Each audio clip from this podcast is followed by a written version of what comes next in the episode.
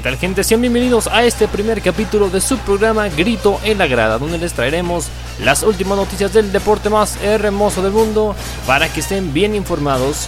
Un podcast que va dirigido a todos aquellos apasionados al fútbol. Y claro, como no, algún curiosillo por ahí. Sin más preángulos, comencemos.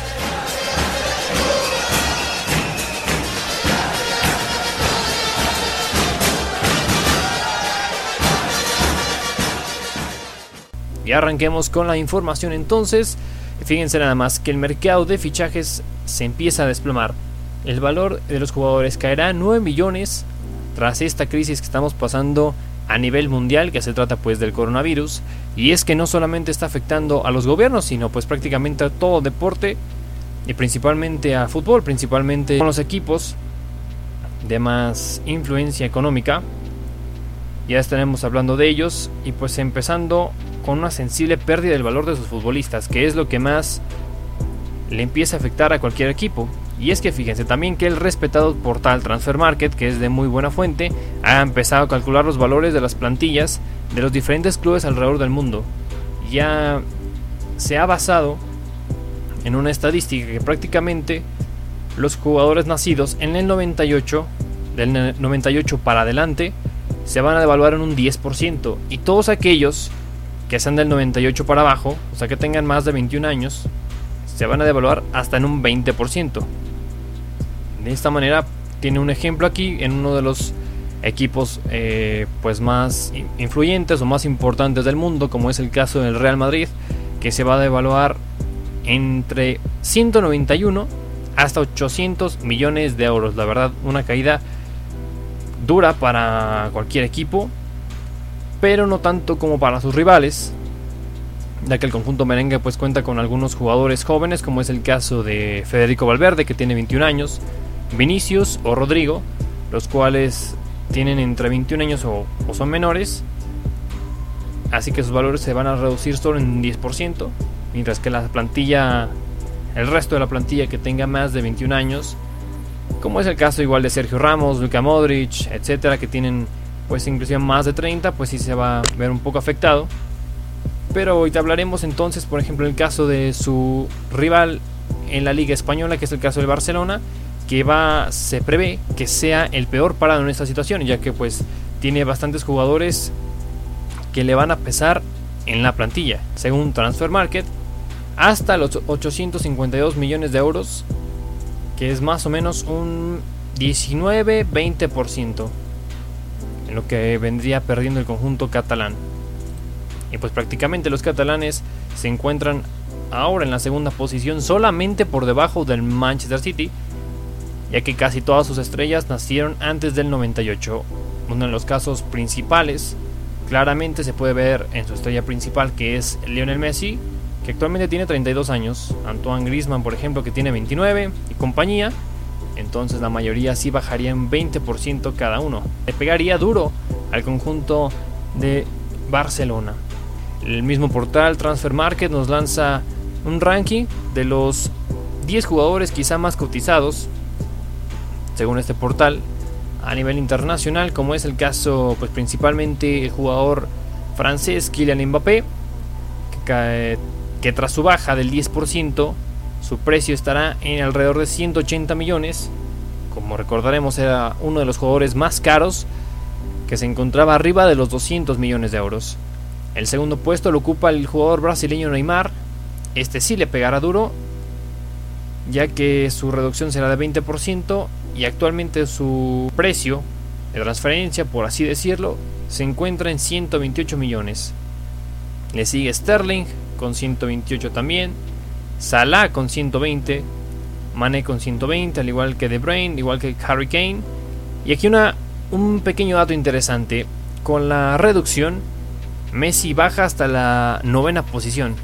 Se encontraba alrededor de los 140 millones y con la reducción ahora se encuentra en novena posición con un valor de 112 millones y solamente le pasa por encima Jadon Sancho, que antes el jugador inglés estaba por debajo costando 130 y ahora el jugador inglés es un poco más caro que Messi costando actualmente 117 millones de euros, lo cual es una realidad que está pegando bastante, bastante duro al nivel internacional. Y en otras noticias, como sabemos, allá en Italia, en ese país, está pegando fuertemente este problema con el que estamos pasando a nivel mundial, que es el caso del COVID. Y pues prácticamente ahí se empiezan a circular rumores del regreso de la Serie A, la liga italiana, pero realmente se ve muy complicado. Y esto es lo que habla la subsecretaria de Sanidad del gobierno italiano, Sandra Zampa, que afirma que solo habrá estadios llenos cuando se llegue la vacuna, lo cual ella ve un poco difícil, y habla prácticamente de una posible vuelta al fútbol italiano, tras la suspensión pues por el coronavirus, pero según sus palabras pues lo ve bastante, bastante lejos. Y fíjense que esta señorita Sandra Zampa, la subsecretaria de Sanidad, ha dicho que todavía no ve la reapertura del fútbol en Italia. Ella pues, lo ve muy difícil. Y no ve este debate como una prioridad. Todavía puede estar parado un mes más. Como algunos rumores han especulado, las vacunas podrían tardarse unos cuantos meses, bastantes meses, lo cual se ve bastante lejos el regreso de la serie También fue dura contra los clubes si estos decidían reanudar y proponer jugar a puerta cerrada. Y es que esto es un caso que se ha hablado en diferentes ocasiones, inclusive en diferentes partes del mundo, que algunos equipos tanto han querido ir a jugar a puerta cerrada, no ahora, pero sí empezar a, jugar a puerta cerrada o empezar a entrenar como es el caso, un ejemplo sería el de la Real Sociedad, que hace, hace unos días quería o había propuesto entrenar a puerta cerrada, pero pues la Asociación de Fútbol de España les había dicho que no, y pues ellos lo tomaron de buena forma. Prácticamente algunos equipos han estado viendo la opción de, de empezar o reanudar sus actividades a puerta cerrada, lo cual pues algunos están en desacuerdo, algunos no. Y en información importante de última hora, hace unas horas nos llegaba esta notificación por parte de los diferentes medios allá en Europa, lo cual es el diario Marca, el Mundo Deportivo, etc. La UEFA decidirá el futuro inminente del fútbol europeo en, las próximas, en la próxima semana. La próxima será una semana decisiva en el fútbol europeo y es que la UEFA convocó diferentes reuniones a las cinco federaciones, ligas, clubes y otros agentes del fútbol el próximo martes 21 de abril y pues se tratará de una reunión del comité ejecutivo de la que saldrán decisiones importantes sobre las competencias locales. Si algunas federaciones quieren echar ya el cierre de la temporada, como es el caso de la Liga de Bélgica, que ya, ya se ha terminado, pero bueno, a falta una jornada, el equipo quedó campeón, que se trata del Club Brujas, ya estaba más que coronado campeón, solamente faltaba una jornada, entonces en esa liga pues no haya tanto problema. Y a, las, a los diferentes equipos que quizá con posibles calendarios alternativos sobre la mesa.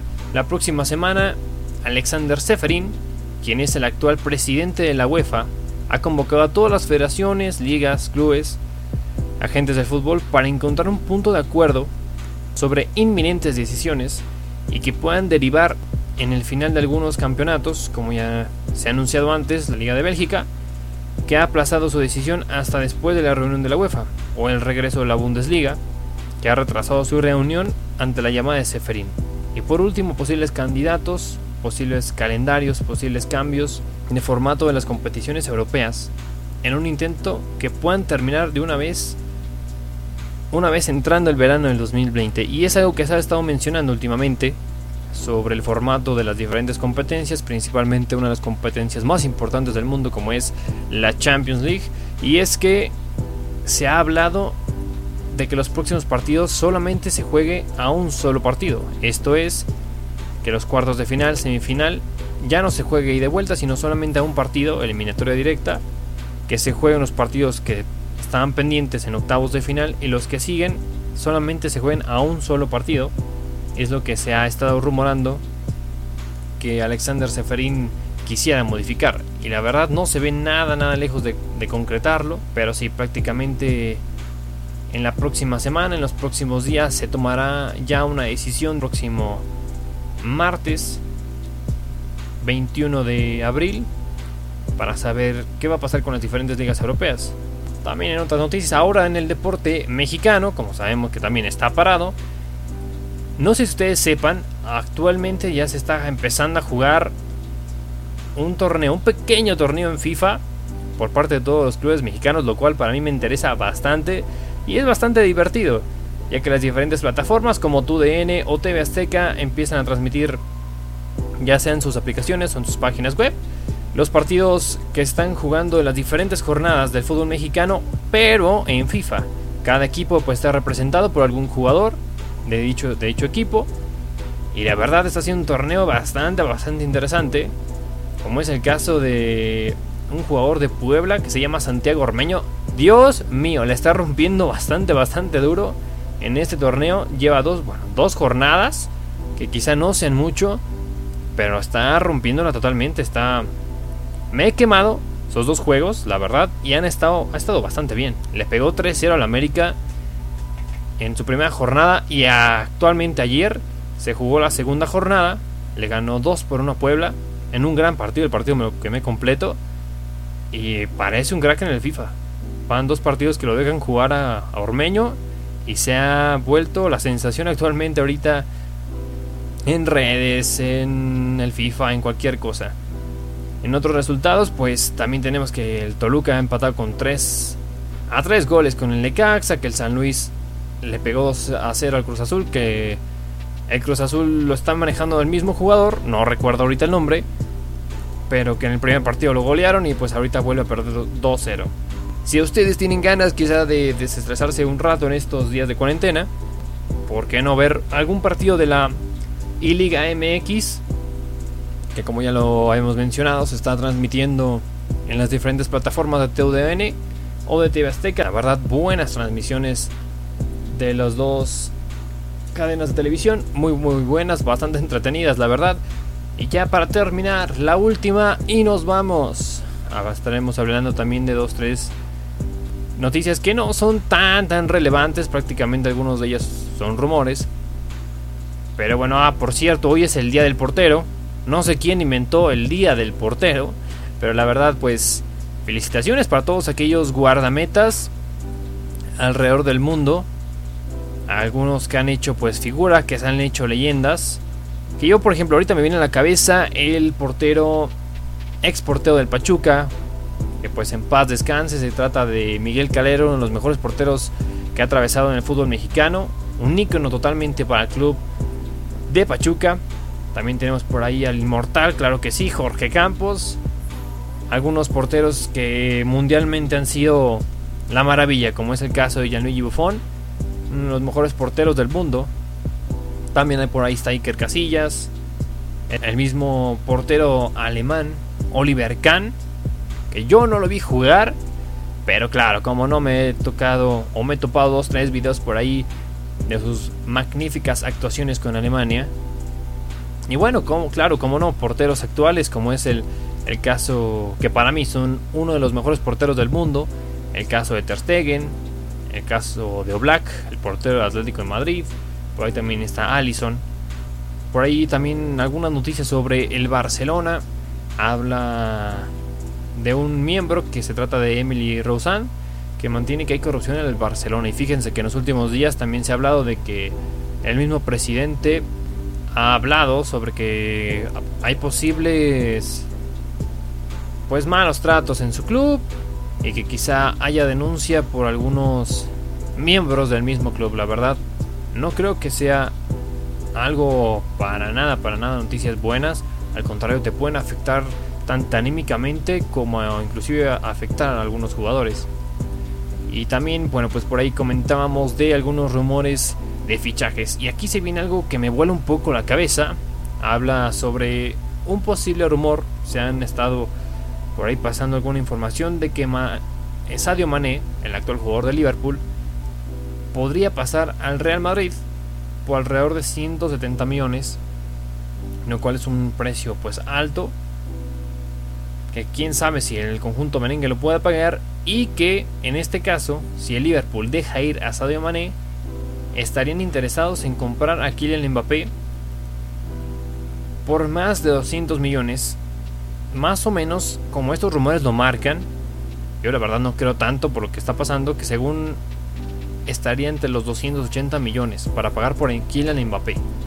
Por los servicios de Mbappé. Liverpool se lo está planteando bien. La verdad lo dudo mucho. Con esta crisis que está pasando, se ve complicado que pues el fútbol en lo económico vuelva a ser igual.